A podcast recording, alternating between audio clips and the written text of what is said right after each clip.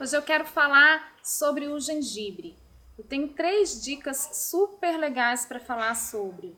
Primeira delas, se você sente que você está com pouca fome, mas você precisa de se alimentar e você sente que você está inchado, né? Você está com sobrepeso, primeiro, come um pedacinho de gengibre ou bate o gengibre no suco, então isso vai aumentar a sua fome. E dois, você pode ferver o gengibre na água morna e ir bebericando, não muito, ao longo do dia, que você vai sentir também essa melhora e ao mesmo tempo esse desinchaço.